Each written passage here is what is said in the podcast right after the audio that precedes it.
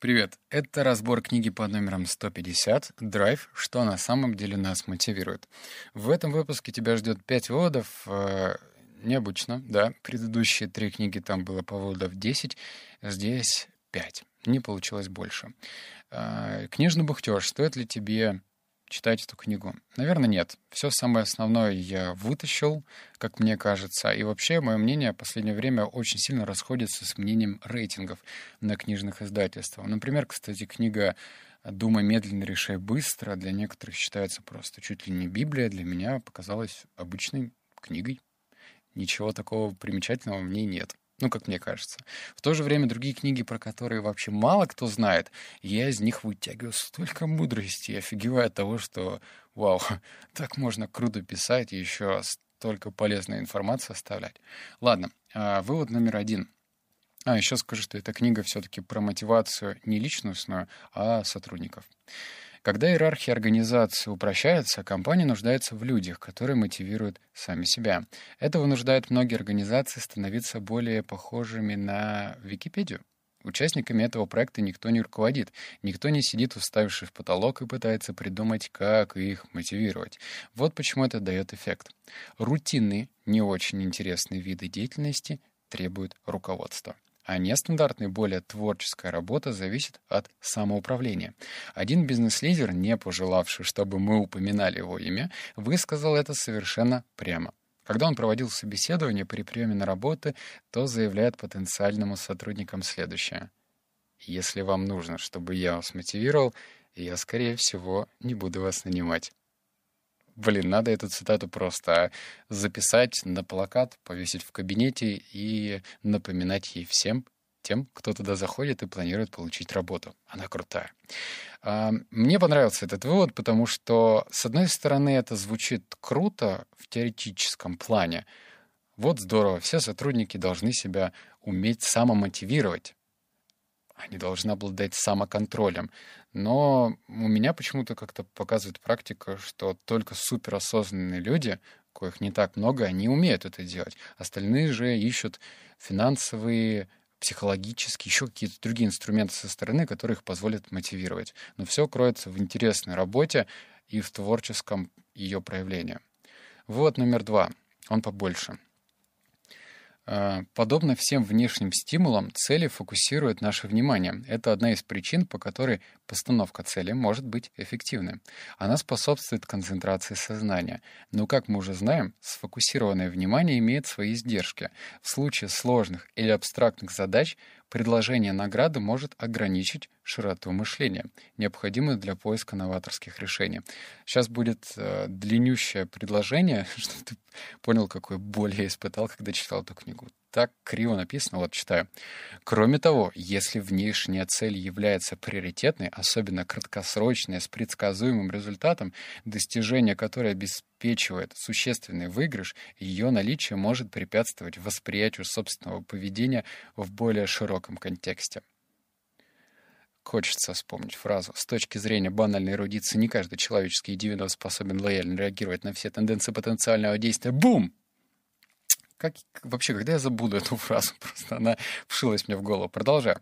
Как пишут ведущие преподаватели бизнес-школ, многочисленные свидетельства указывают на то, что помимо мотивации и конструктивных усилий, постановка цели может провоцировать неэтичное поведение. Примеров тому легион замечают исследователи. Sears, ну это магазин в Америке, устанавливает квоту продаж на персонала своих авто, а, авторитетных мастерских. И работники отмечают тем, что начинают обсчитывать клиентов, предъявляя счета за выполнение лишних и ненужных услуг. Вот тебе мой живой пример. Не надо в СИР сходить. В 19 лет или в 20 я подрабатывал, у меня уже тогда была кофейня, но мне не хватало денег. Ну, надо было как-то закрывать финансовые дыры, все шло как-то так непонятно. Я устроился в компанию Philip Morris. Я тогда э, раздавал сигареты. Не горжусь этим, но как бы пример очень характерный. У нас была команда из пяти человек, и я проработал там два месяца. Через два месяца меня пнули под задницу, уволили. Я очень сильно, как это, шарлатанил больше, чем остальные. К чему это? К тому, что нам начали ставить эти планы по обмену сигарет. Ну, знаешь, мы должны были приходить в кафе или в ресторанах к людям, которые курят, и спрашивали, здравствуйте, ну, у нас там скрипт был заготовленный, а какой маркой сигарет вы пользуетесь?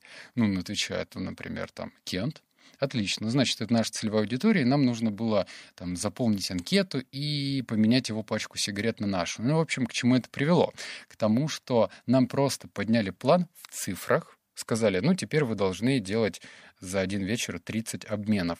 Но никто не попытался нас творчески смотивировать в эту сторону, поэтому мы все стали халтурить. Халтурить и придумать разные лазейки, как можно эти сделать 30 контактов, чтобы нас не уволили. Потому что платили там нормально, ну, по меркам Новосибирска неплохо, но все-таки то есть никто не сказал про какую-то творческую мотивацию. Да вот просто делай 30, и все, если хочешь остаться на работе. И все. Вот так все грустно. Пункт номер три. Работая над каким-то проектом, люди стремятся получить обратную связь, узнать, как они, по мнению других, справляются с работой. Но при условии, что эта информация не представляет собой скрытую попытку манипулирования их поведением.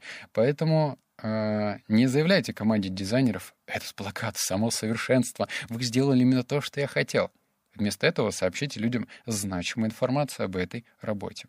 Чем больше в обратной связи конкретики, например, отличное цветовое решение, и похвалы по поводу приложения усилий и выбранной стратегии, а не в связи с достижением конкретного результата, тем более эффективной она может быть. Короче, на простом языке. Если, точнее не если, а нужно всегда хвалить своих сотрудников, но хвалить очень точечно. Если кто-то сделал какую-то работу, то скажи, за что он конкретно молодец. То есть ты молодец, Федя, пусть будет Федя, потому что ты закрыл сегодня 17 сделок, а ведь, блин, еще даже обед не начался. Федя, ты красавчик, да? В то же время, если ты просто, знаешь, идешь такой по коридору, идешь, там, насвистываешь, а потом дежурно Федя, молодец. Ну, как бы, может быть, один раз это и сработает, потом нет. Так что всегда добавляй конкретику. Всем специалистам, особенно творческим людям, очень важна конкретная информация по поводу их работы. Пункт четвертый. Чувство автономии оказывает мощное воздействие на личную эффективность и отношение к жизни.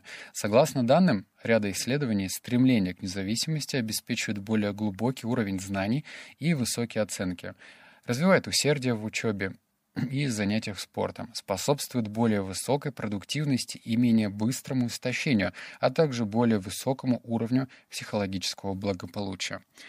Про автономию. Автономия — это про то, что хотелось бы в идеальном мире, чтобы каждый сотрудник был сам себе начальником. Очевидно, что какой-нибудь Фе... Блин, Федя, что... Да простят меня все Феди, которые слушают этот подкаст. Видимо, мне очень нравится это имя. Сейчас такие моментально все Феди отписались. В общем, э, если Федя работает на заводе, и у него план завод, дом, выпить водки, завод, дом, то, скорее всего, ему нужно, чтобы кто-то его мотивировал. Но если ты настроен на саморазвитие и карьерный рост, то в идеале твоя мотивация будет расти с автономией. Но знаешь, когда ты прокачался в навыке в каком-то, и теперь говоришь своему начальнику, слушай, что ты меня контролируешь? Я уже делаю это вообще замечательно. Смотри, была оценка такая-то, стала такая. Ну круто же, круто. То есть таким образом ты как бы убираешь из себя слои ненужного внимания, а ненужное внимание — это определенный стресс. Есть такие программы, которые на удаленной работе снимают экран человека, ну, сотрудника, и делают еще скриншоты. То есть, если он зашел на порно-сайт или еще куда-то, это будет мигом замечено. Ну, если не с первого раза, то с десятого точно. И представь, под каким стрессом сидит работник, да ему, не дай бог, что-то открыть лишнее, какой-нибудь музыкальный сайт. Ой-ой-ой. Пункт номер пять. Это моя боль, поэтому я ее прям зачитаю. Мне срезонировало. Два дня 48 часов без потока ввергли людей в состояние до боли, напоминающее серьезное психологическое расстройство. Эксперимент наводит на мысль, что поток, ощущение глубокой увлеченности, которым призывает мотивацию 3.0, это не мелочь, это необходимость. Он нужен нам, чтобы выжить. Это, это кислород для души. Короче, тут видишь пятый вывод про поток. Там на самом деле не то, что пятый вывод про поток, там страниц 40 про поток. Ну, книгу, на которой я делал, кстати, тоже обзор, в одной из первых, и она точно так же, блин, на меня не произвела огромное впечатление. Тезисами. Что такое поток? Поток — это когда ты делаешь любимую для тебя работу, и с каждым днем делаешь что-то сложнее, и при этом чувствуешь рост. Ну, то есть в мастерстве ты прокачиваешься, получаешь обратную связь. Ух, но если в то же время ты получаешь удовольствие от работы в потоке, тебе кто-то говорит, что все, нет, нет, нужно делать это иначе, ты можешь словить психологическое расстройство. Я это словил недавно, когда я понял, что я начинаю грустить не от того, что я, например, работаю, а от того, что я не работаю. Нет, я не трудоголик, но я люблю делать те задачи, которые дают результат. И когда у меня это убирают, ну, когда мне приходится что-то ждать, я, блин, горюю.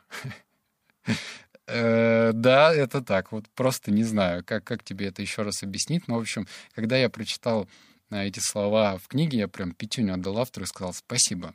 Все, я теперь оправдан, знаю, что это есть, значит, все хорошо. Это были пять выводов из книги «Драйв». Не расстраивайся, в предыдущих э, выпусках, например, включи про «Начни, врежь страху по лицу» и «Начни действовать», там, блин, выводов штук 10. Крутейший обзор получился, так что слушай. Ну и также э, направляю тебя на сайт Книгли, там уже сшита для тебя ссылка, не нужно его в Яндексе или в Гугле писать, просто тыкай. Мы сделали еще один дополнительный обзор на ту книгу, которую я уже озвучил. А какую, узнаешь, если перейдешь. Все, пока. Обнял, поцеловал, заплакал. Услышимся в следующем подкасте.